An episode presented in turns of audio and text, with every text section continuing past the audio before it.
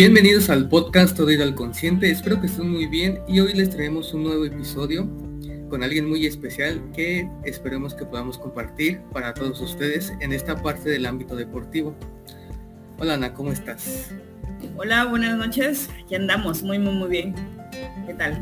Muchas, muchas gracias por acompañarnos y eh, es muy importante que, que hayas aceptado esta invitación ya que para para nosotros en este espacio es muy importante la psicología y ya más especialmente en el deporte.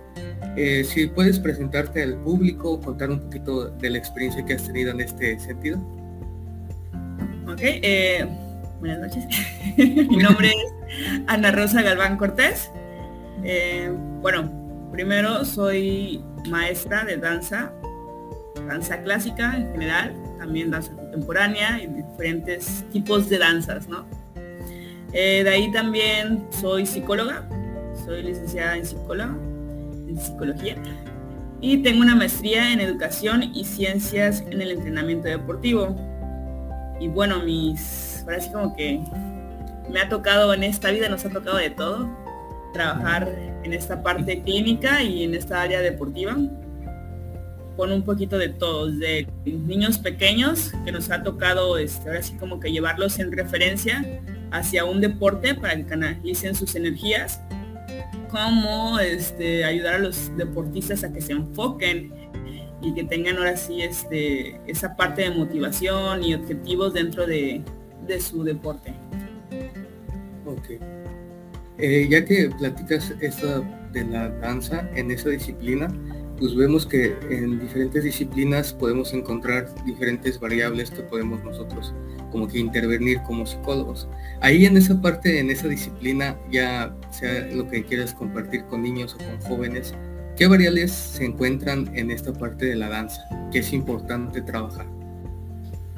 Ok, me te voy a comentar una cosa. Este, fíjate que cuando estudié, comencé a estudiar la, carrera de psicología, tenía ganas de implementar psicología y la danza. dije, ah, pues está súper padrísimo este, hacer psicoballet, pero tas que me, me voy de frente y este, que es súper dificilísimo interactuar este, ahora sí como que con estas, estos niños, ¿no? Es tipo síndrome de Down, tipo autismo, Asperger, este TDAH y en general, todos esos tipos este, de niños. Y créanme que es una tarea muy hermosa porque sí, sí te llena. Sin embargo, a veces uno tiene que tener el corazón bien, bien, bien, bien fuerte y bien, bien, bien duro porque las circunstancias, ahora sí como que con las familias y demás, es muy complicado. O luego que, este, ya sabes, el psicólogo no se puede meter de más con ellos, pero quisieras meter, este, ahora sí como que las manos y apoyar de más, ¿no? Pero pues, bueno, esa parte es como de muy, muy limitante, así como la psicología. Y pues bueno, eh, por eso decidirme más por, por la psicología deportiva. Y bueno, pues con mis niñas, fíjate que comencé a trabajarlas de una forma mm, en que ellas pudieran sentir cuerpo, alma y mente que ellas pudieran desarrollar sus emociones, sus sentimientos. Creo que una de las partes más fundamentales de un ser humano es gestionar adecuadamente sus emociones, ya que cuando no se gestionan adecuadamente, uff, se explotan en cualquier lugar y, no saben manejarlo, ¿no? Se, se, salen de las manos las situaciones. Y bueno, con la danza lo que yo he hecho con las niñas es que este, interpreten, desarrollen ellas solitas unas coreografías, este, exploren dentro de su cuerpo qué tipos de movimientos les hacen sentir qué ciertas emociones, qué tipo de expresiones faciales también pueden proyectarle a las personas que los están viendo, ¿no? Eh, fíjate que nos, me ha tocado tener niñas, tuve una, en una ocasión una niña de 6, 7 años, de esas niñas que te llegan con muchísimas ganas de aprender y que les encanta el ballet y demás, ¿no? Que le encanta el baile de arriba abajo. Entonces es, hay una parte que es la proyección escénica, que cuando la veías bailar te quedaba así como que con la boca abierta, este, si era, si la niña tenía que proyectar algo, algo tristeza, algo de dolor, sentías el dolor de la niña, sentías el dolor que, que ella podía transmitir. Y luego le preguntaba, oye, ¿cómo, en qué pensaste? Dice, no, pues es que yo sentí que me estaba quemando la piel. Y realmente podemos ver como esa parte, este, cómo esas emociones hacemos que las niñas la vivan y cómo la puedan proyectar. Y sabes qué? Le ayudó a madurar adecuadamente, disfrutar sus etapas, obviamente, pero también le ayudó a madurar y a enfrentarse a las, a las situaciones, a los problemas. Ya me ha tocado, este, muy bien. Entonces no es como de la persona que rehuye del problema, como que le da vueltas al problema, no, las enfrenta cual, así tal cual vienen, pero obviamente toma su tiempo y la procesa, ¿no? Entonces sí, es una gran variable que puedan los niños desarrollar esa, esa habilidad, que puedan proyectar y sacar sus emociones adecuadamente. Eso dentro de la danza a mí me ayuda muchísimo. Y bueno, ya con los demás deportistas o con los demás deportes, sí, sí es, es difícil y es duro, ¿no? Ahorita casualmente estaba hablando con, con este con un chico de básquetbol que me decía, sí, psicóloga, lo que pasa es que en el trabajo e, es, es un chico que trabaja, que lleva su, vida y aparte su vida de trabajo y pero aparte este, le gusta el básquet, ¿no? Dice, sí, lo que pasa es que me estresé muchísimo en el trabajo porque mi jefe se la pasaba hablando, tal, tal, tal, tal, tal. Yo, ok, ajá. Dice, no, hombre, salí de, este, salí del trabajo, yo iba al partido, pasaron las patrullas rapidísimo frente a mí y este, iban, iba en la carretera, dice, y una piedrita le azotó en el parabrisas. Y pues ya sabes, cuando una piedrita azota en el parabrisas, a esa velocidad, va el parabrisas, ¿no? Entonces dice que ya iba enojado, que iba estresado, que sentía que él no le estaba saliendo nada bien y que llegó y que llegó tarde al partido, ¿no? Y pues bueno, digamos obviamente que tienen que llegar y tienen que cumplir porque a esos partidos le pagan. Entonces llega el momento que me dice que llegó, se cambió, dice que se le salieron las lágrimas porque se sentía muy frustrado y pues bueno, dice que dentro del partido estaban jugando y que ya el de más jugadores. Este, entonces dice que una, en, un, en un juego, en un, pase de, pelota, de balón, dice que una de esas, sin querer, sin querer, dice que le pegó, este, sin querer queriendo, dice que le, sí le, le llegó a pegar con el codo en la nariz al otro jugador. Entonces dice que, que sí se sintió molesto, pero que también se sintió bien porque estaba buscando, es que estaba buscando el foul para que se pues, hicieran la falta, ¿no? Entonces, eso, eso también, ¿no? Cómo, cómo gestionar adecuadamente esas emociones, que todo lo que tenía atrás del trabajo, de lo que le pasó en la carretera y concentrarse. Ya no me dijo si ganó o no ganó, pero que estaba tan molesto, tan, tan estresado, tan angustiado, que me contó de todo, pero no, no me dijo cómo le fue en partido. Y yo creo, y algo que siempre le digo a mis chicos, que este, siento que la psicología deportiva realmente le debería importar el rendimiento dentro del juego, dentro de, la carrera que está haciendo el deportista, ¿no? ¿Por qué? Porque así como ahorita vemos el ejemplo, a mí solamente me debería importar el rendimiento del deportista dentro de la cancha, si le fue bien o si le fue mal. Pero si, este, qué fue lo que le afectó, eso lo tiene que aprender a gestionar él adecuadamente para que logre sus objetivos dentro de la cancha. Repito, no sé si, si ganó o no ganó, pero solamente me dijo que le golpeó a alguien, que golpeó a alguien, ¿no? Dice, no, hombre, ya nada más, si aquí traigo en el codo los dos dientes del, del de la persona. ¿eh? Entonces, bueno, eso, eso es como de llevar a los chicos, a los deportistas, a que gestionen adecuadamente sus, sus emociones. Entonces, no sé qué opines ahí si tú con tu experiencia, ¿qué tal? Sí, como, como mencionas, no nada más que ellos eh, como que exploren las emociones divertidas, bonitas, ¿no? Porque como bien lo mencionabas, un claro ejemplo muy diferente esta con la niña, que lo, que lo hacía muy bonito, ¿no? Si le tocaba hacer esto, lo, lo expresaba de una forma muy, muy padre, que tú sentías la emoción. Y acá era otro tipo de emoción, ¿no? Que muchas veces luego caemos en esa parte de la emoción de la presión, del estrés. Ahí, ¿cómo tú manejarías ya en un, como en este caso de que ya era un poquito más profesional con el, con el chavo de básquetbol, yo siento que ya en esta parte más competitiva ya hay un estrés un poquito más fuerte, ¿no? Que de disfrute. Ahí como, como nosotros o cómo tú lo llevarías de que se fijen también en disfrutar en el deporte, no nada más como que cumplir y no se estresen de más, ¿no? Ok, fíjate que hasta ahorita no me ha tocado ningún chico, porque yo soy muy enemiga eh, de esta parte, de que obliguen a una persona a hacer algo que no quiere. ¿Por qué?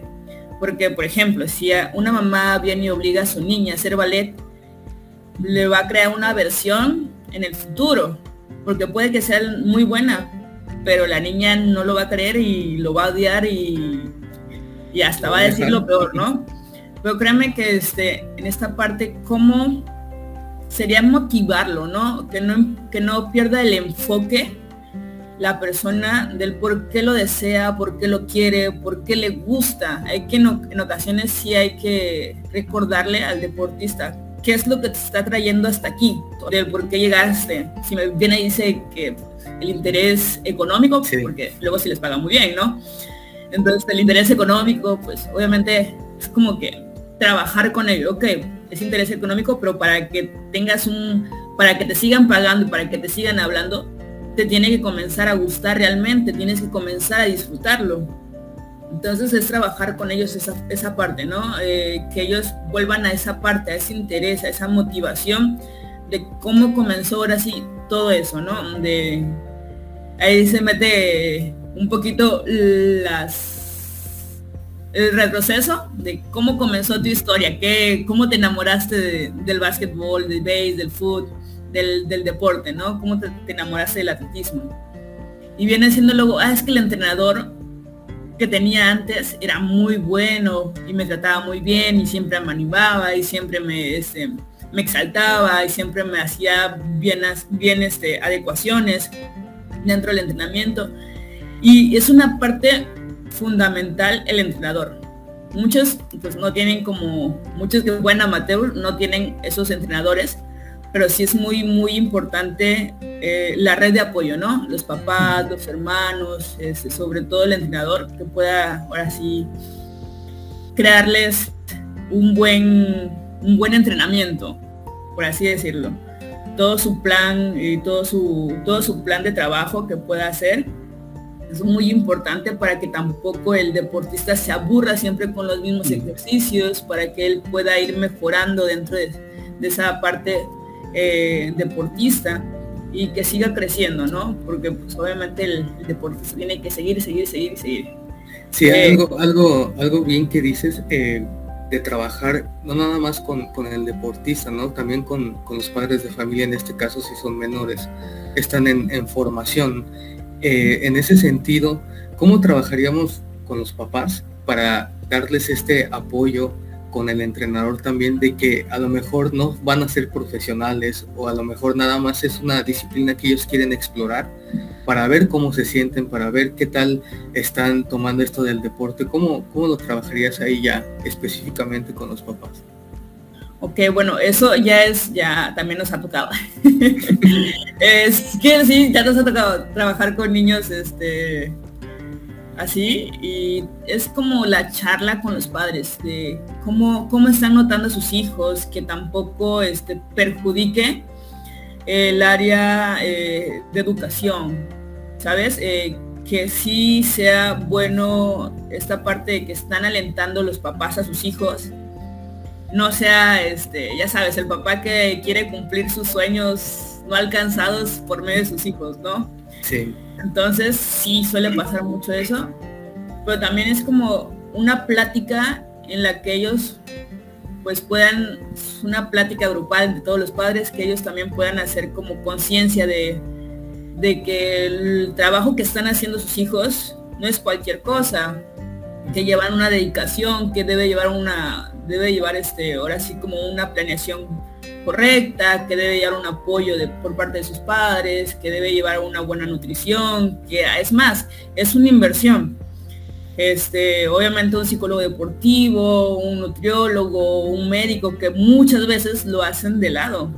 Eh, nada más dicen, ah, lo llevo a gimnasia y listo. Ahí con esa baja, con esa, este, con la disciplina que lleva ahí baja, ¿no? ¿no? Que lo lleva a foot, lo lleva a rugby, porque son muy pesados, seguramente con esa disciplina bajan. Y no es cierto. Tiene que llevar obviamente un control sobre lo que también tiene que comer, no nada más así. Entonces sí es como crearles conciencia a los papás de que los chicos, en general, ya sean niños, adultos, este, tienen que tener esta parte de apoyos por ellos eh, repito, también tiene que ser la parte de educación, debe haber un equilibrio siempre. No pueden crear un atleta sin conocimientos, porque creamos un atleta sin valores. Eso es para mí es muy, muy importante. En la actualidad vemos muchos atletas, pues que sí, ¿no? Son, son grandes, ¿no? Pero aún así te hacen como de lado, este, no tienen persona. no tienen esa parte este, de pues quien las hizo grande pues a fin de cuentas sí fue su esfuerzo pero quien realmente lo reconoce eso es el público no son este, esos, esos admiradores. Entonces esa parte de es muy importante que ellos también le inculquen a sus deportistas a sus niños la parte de valores de educación que no solamente digan ah el deporte ya lo hace todo entonces sí es crearle conciencia a los papás que lleva un apoyo. No solamente es meterlos a un deporte, ya lleva un apoyo, lleva un constante seguimiento de diferentes este, especialistas. Ahí sí.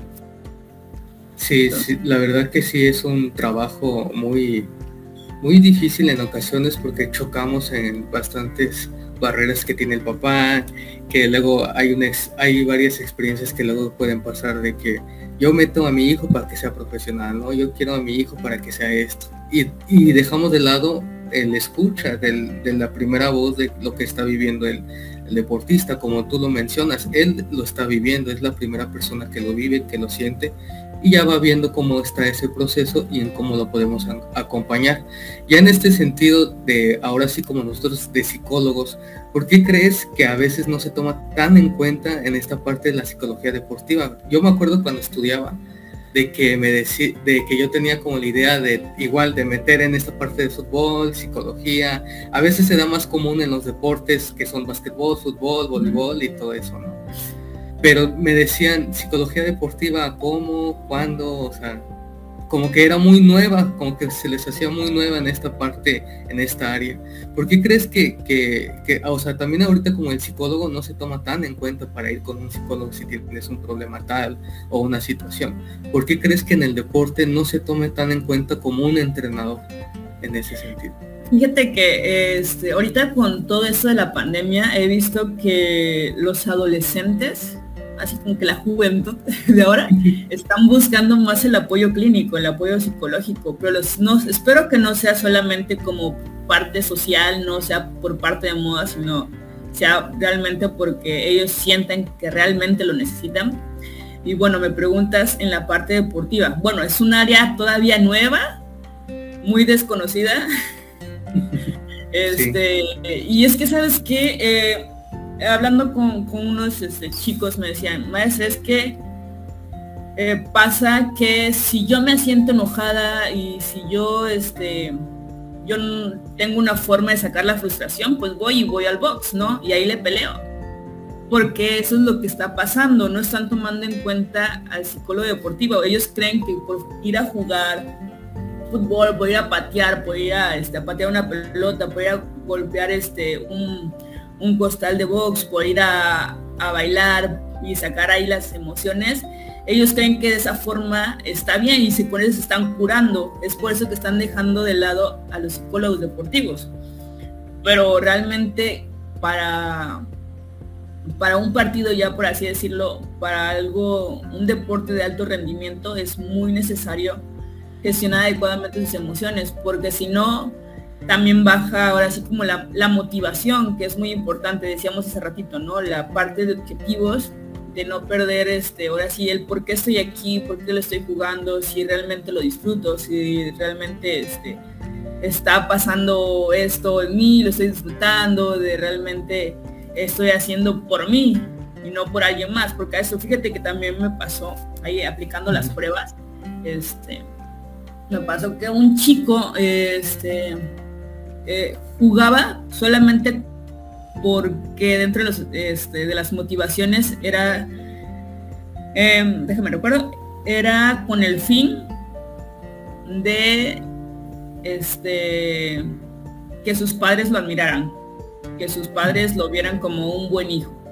Entonces realmente lo está haciendo por un tercero, por esas motivaciones este, extrínsecas, ¿no? Por así decirlo, y nada interno, no, no era como que lo disfrutara. Y es un buen chico, es un buen jugador, pero no, no, no, no llega a disfrutarlos, porque realmente sus motivaciones no van hacia, no van enfocadas. Realmente llega como, lo está jugando por jugar y no realmente no lo está disfrutando. Puede que su motivación y su objetivo sea impresionar a mis padres para que ellos vean que, que soy una buena persona o que soy un buen jugador y de adelante, ¿no? Pero pues al fin de cuentas va a llegar el momento o esa satisfacción que él necesite no la va a poder llenar si no se llena él mismo. ¿Sí me explico? Ya sabemos que esta parte no tenemos que llenarla por un, por un tercero. Realmente esas, esas áreas las tenemos que llenar nosotros. No tenemos que buscar a que alguien más nos admire. Entonces es lo que estaba buscando el chico y pues es realmente lo que yo estoy así como que trabajando con él, que realmente es esa parte de autoestima fresca, ese autoconcepto que él tiene sobre él mismo, pues vaya creciendo, vaya siendo realmente valorada. Y pues bueno, esta parte que mencionas, realmente no, yo siento que es por eso, ¿no? Que porque creen que el deporte con eso es suficiente para sacar el enojo, para sacar este, la tristeza, para sacar las emociones, ¿no? Pero realmente no se enfocan. Entonces yo creo que por eso no se está tomando realmente en cuenta el psicólogo deportivo y solamente hasta eso en el alto rendimiento se toman en cuenta pero supieran que es muy importante, ahí sí. Fíjate que una, en una ocasión estaba este, ahí eh, en una plática estábamos comentando y una nos comentó una compañera, dice, es que estábamos en plena competencia y resulta ser que mi chica me habla y me dijo, ¿sabes qué? Este, ya no voy a participar. Y le dijo, oye, pero ¿por qué? dice, es que tuve mi periodo. Entonces ya sabes, cuando las chicas tienen el periodo, muy posiblemente estén o muy susceptibles, o muy irritables, o muy tristes, o muy algo. Pero la chica no estaba disponible para poder participar y es tanto que había trabajado durante seis meses, un año, no lo sé. Entonces todo ese tiempo que estaba trabajando lo iba a echar a perder por una decisión pequeñita, siendo que pues obviamente eso lo podía ahora sí como que poner de ladito, ¿no? Es algo que pues es natural, de las mujeres, del cuerpo, y es natural, ¿no? Pero esa, se le vino el mundo encima. Dice que en ese momento, pues, este, que habló con ella y dijo, ok, relájate, tranquila, este, vamos, ¿qué pasa? ¿Qué, cuál, ¿Cuál fue el miedo y cuál, qué pasó? Y ahí se quedé trabajando con ella, pues dijo que pues al otro día, pues normal, participó y pues, sí logró el objetivo, ¿no? Imagínate, regresarse o regresar de la competición y este y no haber intentado por, algo, algo muy natural, ¿no? Entonces dice que pues obviamente iba a ser peor para ella si regresaba sin haberlo intentado. Y realmente creo que pues nadie ve esa parte del psicólogo deportivo o lo que hizo el psicólogo, lo que hizo la psicóloga de que no tirara la toalla al último momento. Pero seguramente sí, el, vieron al entrenador que hizo muchísimo, que el entrenador este, fue el mejor, seguramente, que le tuvo las mejores este, los mejores tiempos y las mejores planeaciones y en sí, imagínate. Entonces, ahí los aplausos se los llevó tanto el atleta como el entrenador y el psicólogo deportivo, fundamental ahí, se quedó de lado.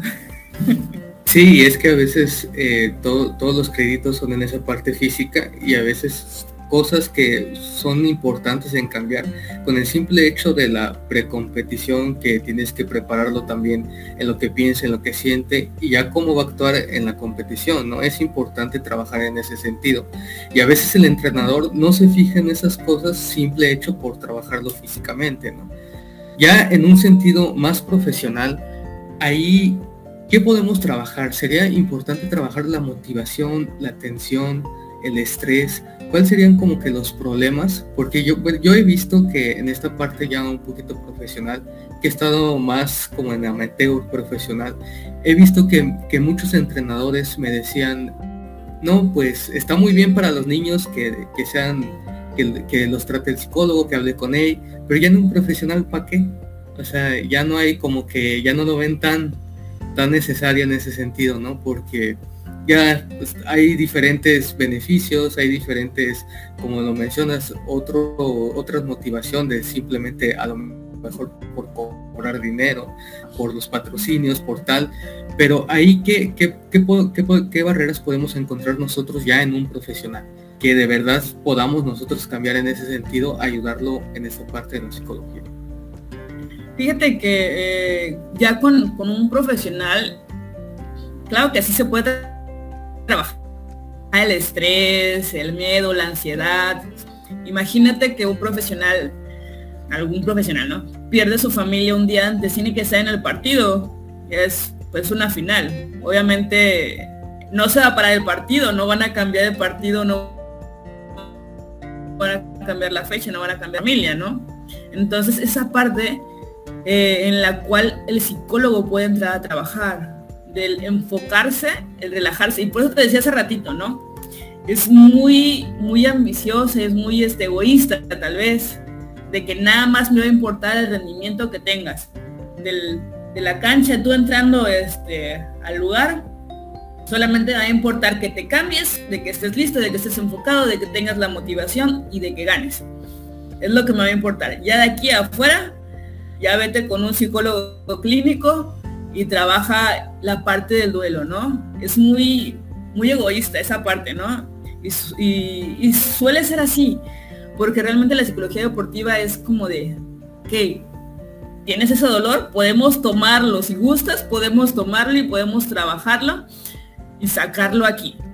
Si gustas, casi si gustas, este, y hacer algo con él, y hacer que ese, ese dolor te haga ganar, ocuparlo de una forma positiva.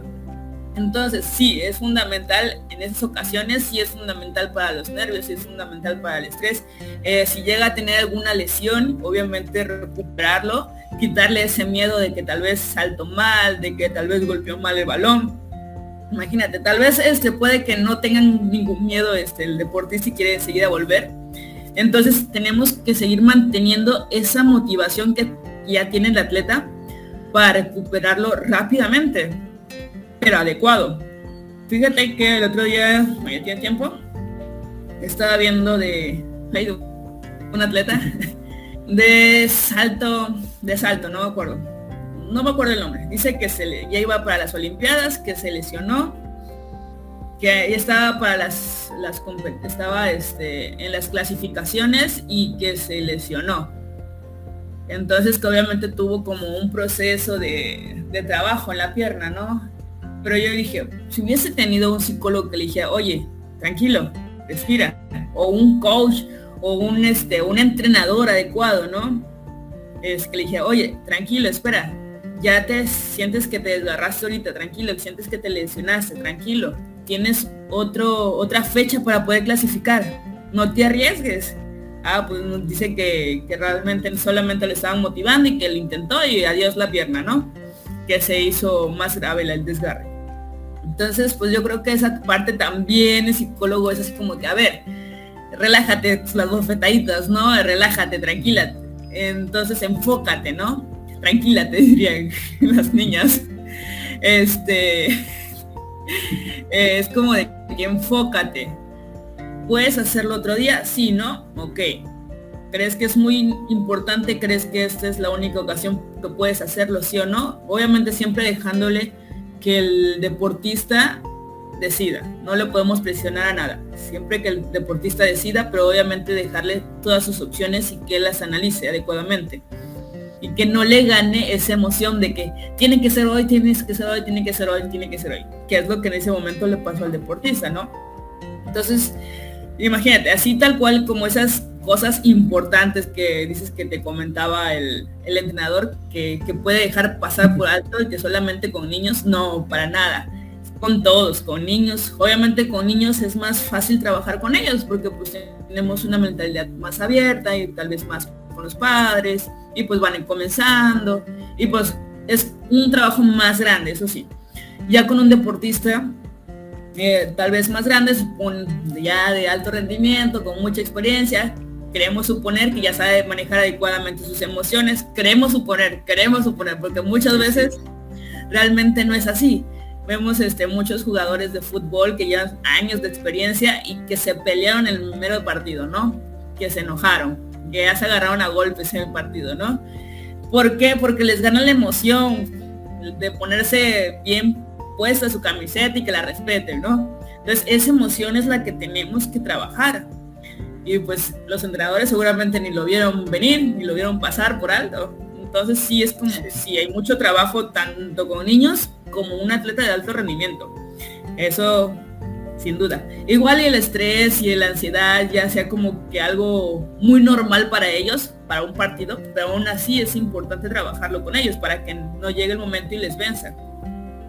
Y también es como el trabajo después de, cuando se jubilan, por así decirlo, de, de su deporte, es como tal vez muchos tienen para inversiones, tal vez otros tienen alguna carrera, tal vez otros tienen ya como planeado su vida, ¿no? Pero también es parte del duelo porque dejan algo que les gustó, algo que les llenó en, un, en un tiempo de su vida. Entonces también es parte del duelo dentro de un deportista. Y ahí sí también les ayuda y les hace enfocar. Ahora sí como una terapia este, ocupacional ahí sí.